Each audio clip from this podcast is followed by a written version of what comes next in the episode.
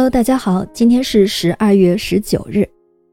我们有个通常的认知，当人病危窒息的时候，医生便立即将氧的皮管插进病人的鼻子，病人呢很快就会透过气来，这就叫做接氧。可见氧气对于人体是多么重要。但是这氧气是谁发现的呢？发现氧气的人呀，叫做卡尔威尔海姆舍勒，他是瑞典著名的化学家。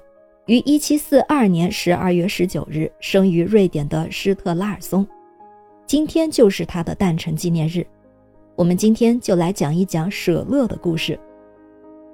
舍勒的家里很穷，十三岁就到哥德堡一家药房当学徒。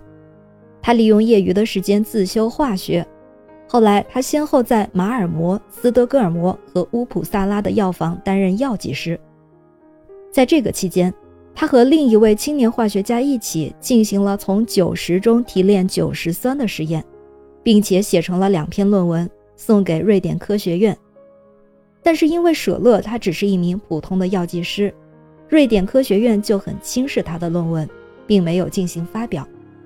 无疑的，这对于年轻的舍勒是一个不小的打击。但是他并不灰心，更加奋发地从事研究工作。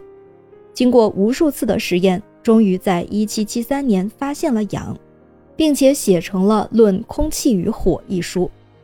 1774年，他又发现了氯，还得到了英国化学家戴维的确认，这就更增强了他对研究化学的信心。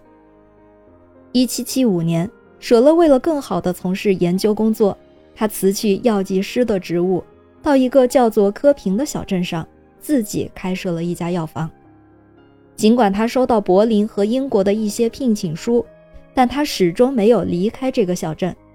在这里，他专心致志地从事化学研究，先后发现了氟、氨、氯化氢、氢氟酸、钨酸、木酸和砷酸等，在化学的很多方面都有所发现，做出了巨大的贡献。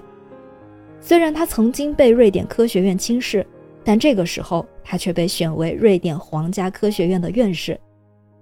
舍勒在研究的过程中有一个奇怪的习惯，他会亲自品尝一下他所发现的化学元素。令人庆幸的是，他并没有死于氢化氢中毒。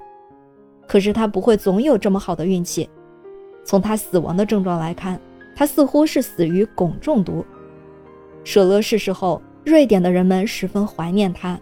在他一百五十和两百周年诞辰时，人们都给他举行了隆重的纪念会。这种会议也成了化学家们进行学术交流的场所。舍勒的遗作大部分都整理出版了，在科平城和斯德哥尔摩都为他建立了纪念塑像。他的墓地前立有一块朴素的方形墓碑，碑上的浮雕是一位健美的男子，高擎着一把燃烧的火炬。感谢您收听今天的故事。咩咩 Radio 陪伴每一个今天。